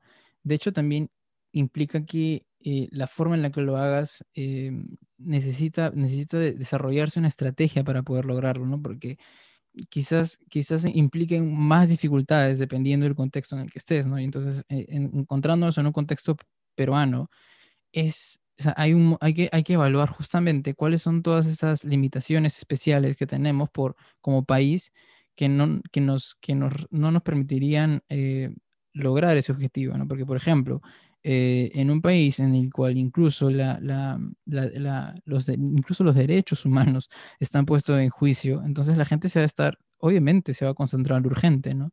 Em, porque imagino que es por eso que dicen estos, estos serán nuestros nuestros objetivos últimos, porque ven tantas cosas urgentes que son quizás más prioritarias y por lo tanto no le dan cabida a algo que también es trascendente e importante, pero no es urgente.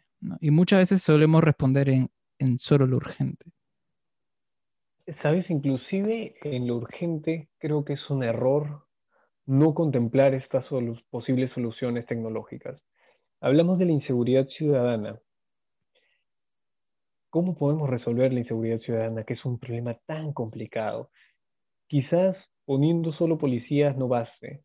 Quizás educando a la gente tampoco baste, o sean partes de la solución que son igual de complejas, pero podemos ayudar pensando un poco más allá, viendo fuera del, del, marco, de la escena. ¿Por qué no podemos discutir sobre la inclusión de cámaras inteligentes, cámaras con reconocimiento biométrico, lo cual necesitará de un registro biométrico de la población. No puede, no va a ser tan complejo ah, el registrar a todas las personas e intentar cambiar la idea del DNI físico para tenerlo de manera virtual, tratar de articular nuestros datos. O sea, hay soluciones que se pueden buscar para problemas urgentes con estas tecnologías. Claro que sí, y creo que es también importante por eso que se converse de estos temas.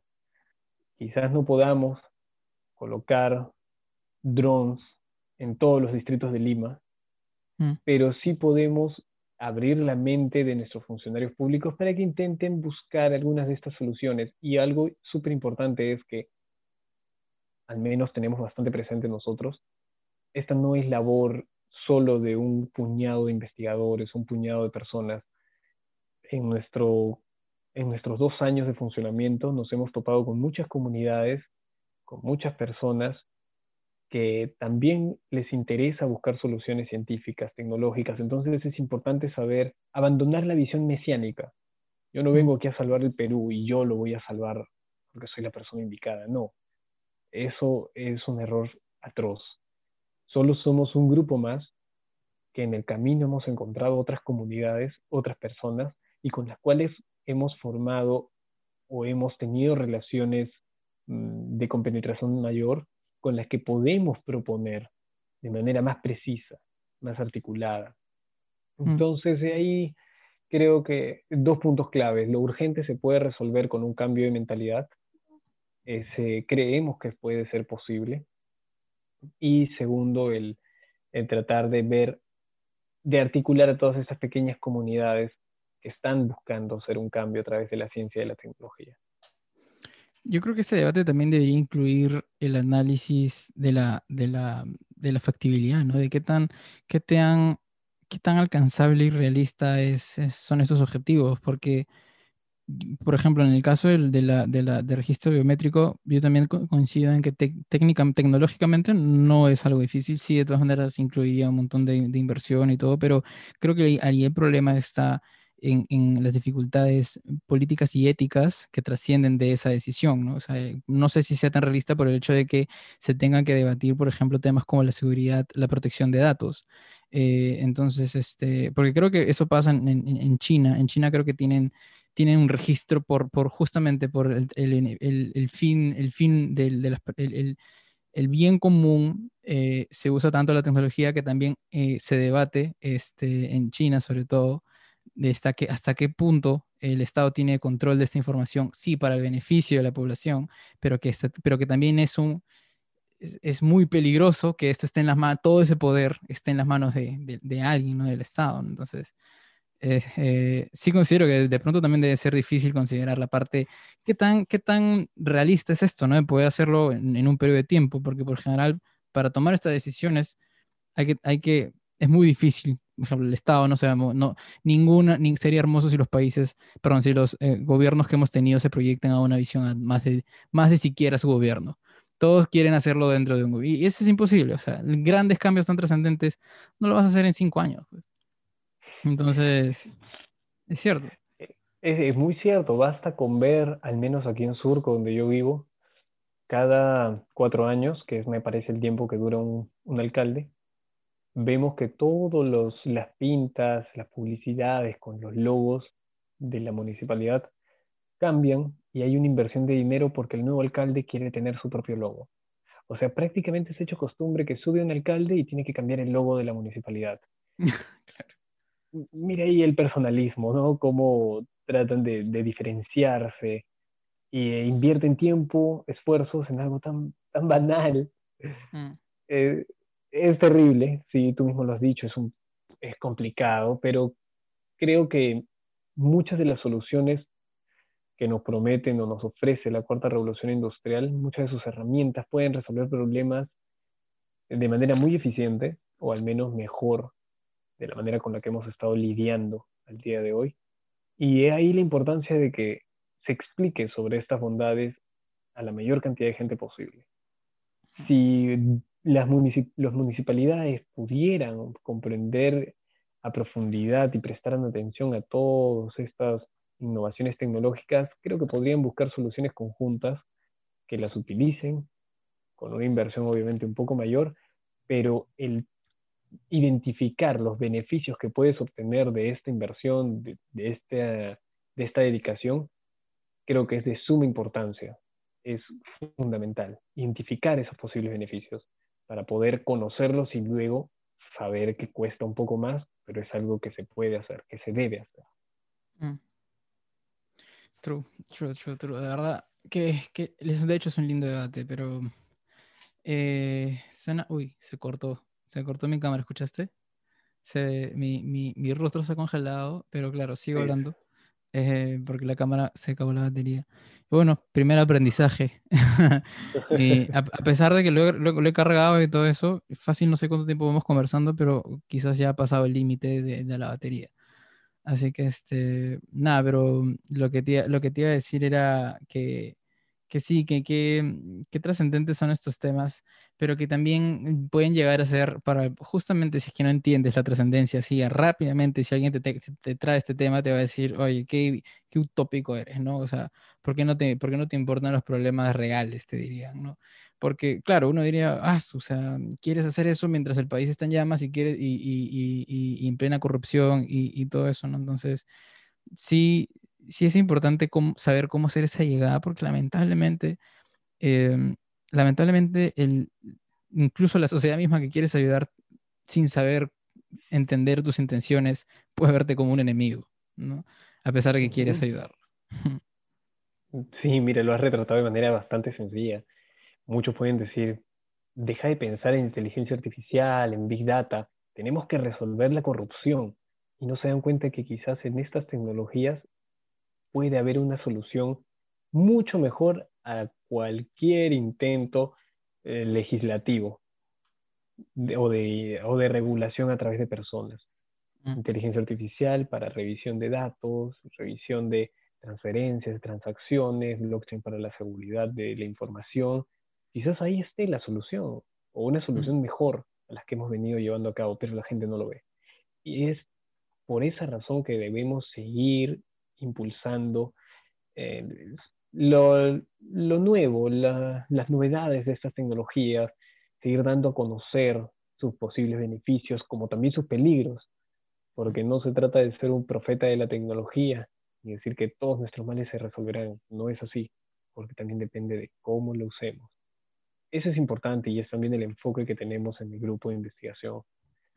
es una tarea titánica, como tú lo has mencionado, por lo mismo que te ven como enemigo en ocasiones, sí.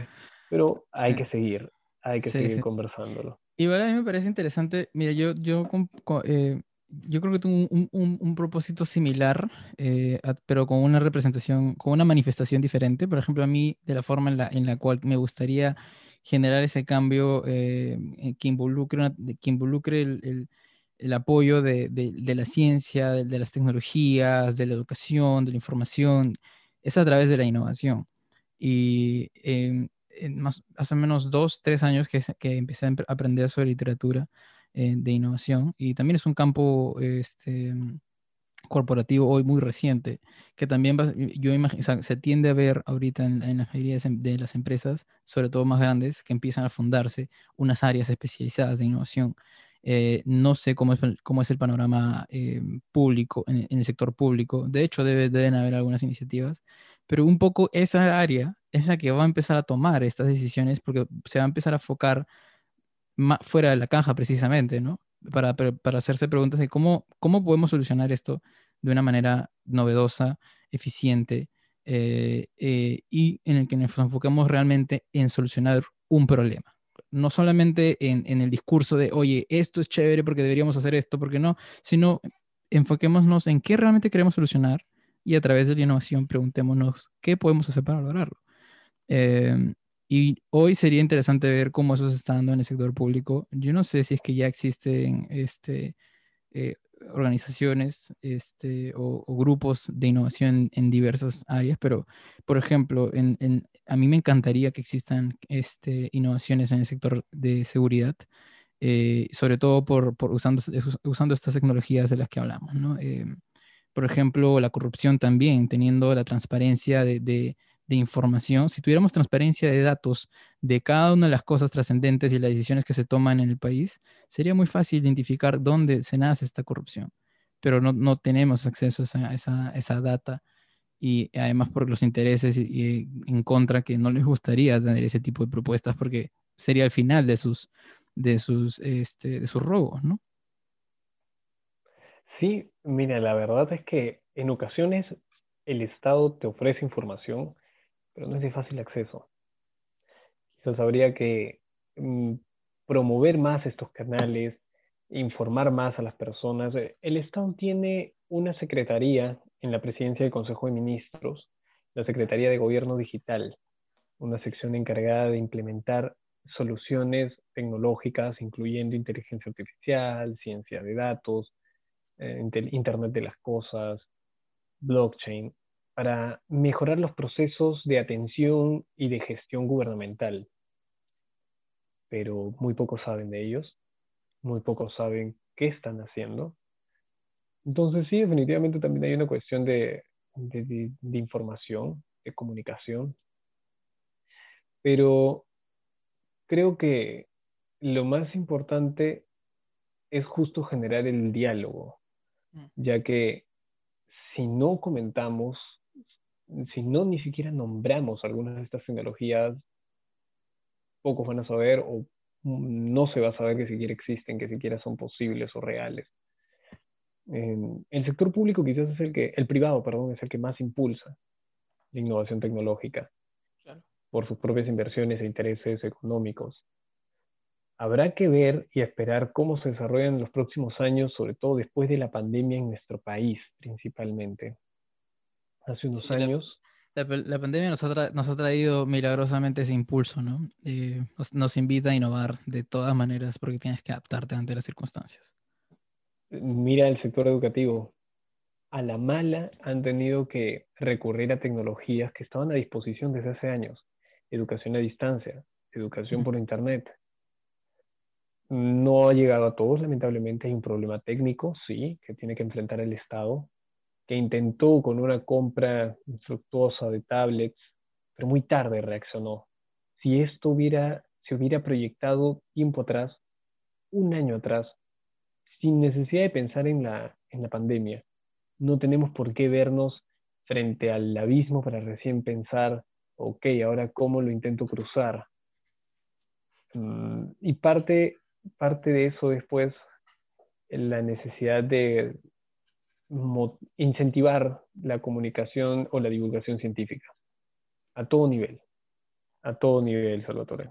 Y hablando sobre eso, eh, ¿de qué manera estás hoy día em, están generando, están compartiendo estos contenidos? me, parece peculiar la forma de, eh, la creativa que, que, están utilizando hoy día sus canales de comunicación para poder transmitir dichos contenidos. No sé si, lo están, por ejemplo, vi que en tu, en tu Instagram de vez en cuando publica los webinars, que sé que, que son foros de discusión, me imagino, eh, pero ¿qué otros tipos de, de, de, formatos o iniciativas tienen para poder comunicar esto, estos, este, este conocimiento?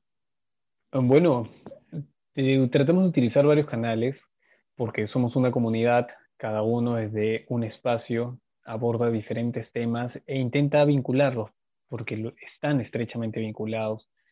Hay podcast, hay un programa radial dentro de la misma comunidad llamado Paranormales de la Noche, donde se promueve el pensamiento escéptico. Está Víctor García de la Hunde con su programa de entrevistas, La Manzana Escéptica.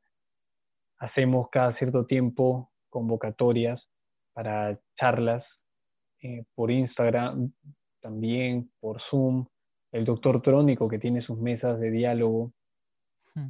sobre diferentes temas en donde las personas pueden ingresar libremente, plantear pues, preguntas sobre un tema principal.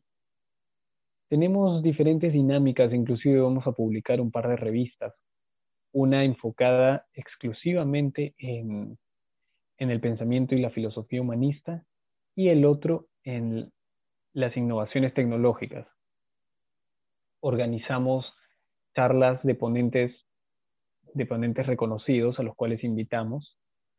Hemos invitado a algunos investigadores muy, muy, muy reconocidos de la UTEC, de la Católica también. Así que tratamos de abordar la mayor cantidad de espacios posibles. Podcast, videos, posts de Facebook, memes, como lo hace el doctor Trónico, diálogos abiertos, debates. Tratamos de utilizar todas las herramientas a disposición que podamos conocer. Quizás nos haga falta seguir mejorando en los métodos, es algo que vamos a ir aprendiendo o estamos en realidad aprendiendo, pero la voluntad está presente. Inclusive siempre hacemos un llamado a que se sumen nuevas personas, nuevos voluntarios, porque esto es una tarea o una labor voluntaria, 100% voluntaria. No hay créditos, no hay acá. Quizás cierto reconocimiento sí de la comunidad, pero no hay ingresos económicos, más bien uno tiene que gastar, porque es una suerte de compromiso vocacional, compromiso con la sociedad. Claro, claro. Pero entre todos nos apoyamos y hacemos de nuestra tarea algo un poco más sencilla y también algo más jocoso, más agradable esta, y esta llegada que has tenido, ¿ha llegado a, captar, eh, a, captar grupos bastante grandes o han sido focalizados en, la gente de por sí que ya está metida en, el grupo, en, la comunidad científica, en los intereses de, eh, académicos? ¿Llega, ¿Llega a interesarse también otras personas que quizás ven esto como algo recién novedoso en el cual quizás no saben mucho? Sí, claro que sí. Llegan tanto personas que son ya conocedoras como personas que habían escuchado estos temas y no sabían que habían estos espacios, así como personas que tienen ganas de saber más, que nos preguntan qué libro puedo leer, por dónde comienzo, por favor dime más. Entonces, uno se suman, los que más conocen se suman con su conocimiento técnico o tal vez tienen su propia comunidad y es un aliado con el que podemos contar. A veces también nos ha ocurrido que resultan ser hipercríticos y bueno, aprendemos de ellos un enfoque distinto. No se suman al grupo por decisión propia, pero están constantemente criticándonos, que creo que es, es saludable también, es importante escuchar las opiniones disidentes. Mientras que las personas con ganas de saber más son las que nos motivan por favor, dime dónde leer, qué puedo, qué autor es el que con el que me debo iniciar, algún video que conozcas. Entonces, eh, cada, cada persona con el conocimiento que tiene de alguna manera contribuye a nuestra labor, ya sea motivándonos, ya sea haciéndonos reflexionar o aportando con su propio esfuerzo y con su tiempo. Todos son valiosos y en estos dos años déjame decirte que sí hemos conocido a muchas comunidades, es lo que más me alegra. Acá en Perú hay muchos grupos interesados, y no solo de Lima, sino también del interior del país. Pequeñas comunidades o grupos de estudiantes universitarios que ya estaban tocando estos temas a los que llegaron por una película, por una nota del periódico, o tal vez un video del robot de Platón en el que habló de inteligencia artificial, de transhumanismo. Entonces, para ellos es bastante gratificante encontrar que hay un espacio en Perú dedicado exclusivamente a esos temas y nos hace sentirnos bastante, bastante útiles para la sociedad porque vemos que nuestros aportes son bien recibidos y hay un pequeño sector que esperemos cada vez sea mayor de personas dispuestas a escucharlo y a conocer más de esto. Qué agradable y qué importante, y aprovecho para felicitarte por eso, que, que tengan, que tenga, que tengas tú principalmente, y que además se, se, promueva esta humildad eh, intelectual por querer, por querer aceptar y compartir, incluso discutir sanamente otras posturas, ¿no? A pesar de que ustedes eh, tengan sus propios ideales, es, es, justamente una invitación eh, democrática y saludable a, ok, de hecho el, objetivo es debatir, el objetivo es conversar, el objetivo no es imponer. Entonces, qué importante eso porque invita justamente a la discusión saludable, a la conversación y el diálogo que hoy día no, no se tiene. Hoy día es, es, no hay esos espacios saludables en los cuales uno pueda decir, incluso, incluso con toda la humildad del mundo, no sé, no sé de política. Por ejemplo, imagínate, no sé de política.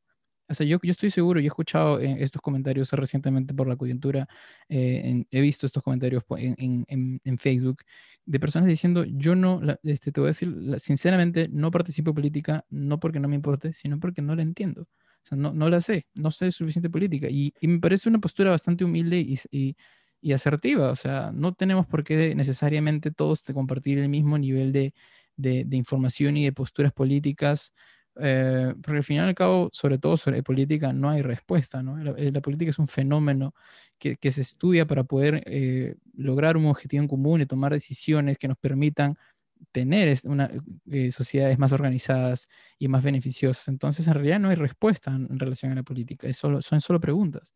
Y no hay diálogo, no hay em, tolerancia para escuchar diversas posturas. Y por eso es que tenemos un país dividido. Eh, en, tantas, dividido ni siquiera en dos maneras, en varias maneras. hay varios grupos que, que, dividen cada vez el país. Eso, ese es uno de los principales problemas, los intereses eh, sesgados, casi siempre sesgados. Y esa es una de las razones también por las cuales es importante la promoción del pensamiento humanista. Definitivamente, diálogo es lo más importante para nosotros. Queremos escuchar las opiniones disidentes, te comento que hace unos, unas semanas tuve la oportunidad, tuve el placer de tener un debate con el pensador conservador peruano Miklos Lukács de Pereni. Es bastante conocido en redes sociales. Él tiene una postura crítica del transhumanismo, crítica de los valores ilustrados, que dicho sea de paso son los que yo como persona y la comunidad a la que pertenezco tratan de pregonar. Tratamos de pregonar que canalizando el uso de las tecnologías, podríamos gozar de un mayor beneficio, como lo define el transhumanismo, de mayores beneficios, salud, inteligencia, bienestar, de los valores democráticos. Entonces, para muchos éramos enemigos acérrimos, pero cuando conversamos, quedamos en el debate, se llevó de manera muy respetuosa. Creo que es una cuestión de disposición, es una cuestión de evitar el extremismo y sentarnos a conversar. Aprendí de él, me comentó que también hubo buenas reflexiones que se llevó de nuestra conversación y quedó pendiente en alguna ocasión volverlo a hacer. Y es una dinámica que también nosotros hemos buscado, al menos la sociedad secular desde su fundación ha buscado ese debate, esa conversación, esa exposición de ideas, siempre de manera respetuosa y racional. Han habido muchos debates de miembros de la sociedad secular con personas que proponen a veces medidas religiosas para la política, sobre la viabilidad del proyecto de unión civil o la viabilidad del aborto. Son cuestiones que mm, llaman mucho la atención a la comunidad, bastante puntiagudas, pero que es importante abordar siempre que se pueda hacer de manera respetuosa y alturada. Que la gente escuche la otra parte. No se trata de satanizar al que piensa. No puedes evitar, claro, no puedes evitar el diálogo, porque estarías asumiendo ya previamente que tu posición es la certera. Y eso no es democrático. Exacto, exacto. Y eso sería contra el pensamiento humanista. También, exacto. Qué bacán, qué lindo, qué, lindas posturas y, me da mucho gusto haber también compartido esta, esta experiencia. De verdad, incluso me siento feliz de que esta, esta segunda experiencia de podcast eh, se, lleve, se lleve un poco ese, ese, ese, aprendizaje, ¿no? De que lo importante que es hoy en día el diálogo, la, la, la, humildad para aprender, eh, la empatía para escuchar y, sobre todo esa, esa, capacidad para poder pensar críticamente sin juzgar a la persona ni, ni sus valores, ¿no? Eh, es algo de verdad que, que, se tiene que mantener y, este, y nada, bueno, aprovecho para agradecerte eh, por este tiempo, por, por, haber participado en esta segunda oportunidad. Eh, y, y, nada, de verdad te felicito por, por, por, tus emprendimientos y igual estaré encantado de seguir desarrollando estos espacios en futuro para seguir compartiendo, porque de hecho el, el, el debate y el diálogo queda para rato sobre un montón de cosas que no hemos podido tocar pero de todas maneras hay bastante por, por conversar. Claro que sí, Salvatore, cuando guste. Tú sabes, estoy a disposición y si puedo ayudarte a contactar con las demás personas, con las grandes personas que he conocido durante estos dos años de activismo, cuenta conmigo. Sería genial, me encantaría, de hecho. Eh, ahora justo empiezo a ver las listas, a ver a quién más sigo invitando. De hecho, creo que voy a, voy a comenzar a, hacer más, más, más seguido eh, entrevistas, porque son como conversaciones. La verdad que generar, generar mm, el, episodio no es tan fácil, no es tan difícil. Así que quizás me atrevo a, entrevistar más gente. En mi lista tengo al, al, equipo de síntesis podcast. También tengo este, a, ¿cómo me comentaste el nombre? Doctor Trino, doctor... Doctor Trónico, con Alessandro Strobe. Doctor Trónico. Sí, también vi unos, unos, unos, unas publicaciones bien interesantes que hizo sobre, sobre psicología, este, sobre la ciencia detrás de ciertas teorías psicológicas como la, como la, la falta de evidencia científica del psicoanálisis. Entonces, este, dije, ah, qué bueno, qué interesante. De hecho, sí, eh, eso, es, eso, es un, eso es un contenido que me encantaría conversar también. Y, nada, entonces, bienvenidos también todos esos, esos contactos de, de, imagino, eh, grandes personas, como bien dices, eh, que pueda compartir con ellos también. Claro que sí, de yo creo que sí, definitivamente eh, sirve, servirá para que conozcas más la comunidad que ya tiene algunos años, para que conozcan también de tu labor, porque tienes una labor de difusión y divulgación bastante importante, creo yo, bastante novel, has iniciado hace algunos meses, pero en buena hora que lo hayas iniciado hacen falta más de estas iniciativas, diría yo. Así que cuando guste, Salvatore, en serio, me comentas, me avisas, eh, pongo en contacto con, a quienes, con quienes conozcan y a seguir divulgando. Gracias, Pedro. Nos vemos. Muchas gracias. Nada, dale, Salvatore, un fuerte abrazo. Cuídate.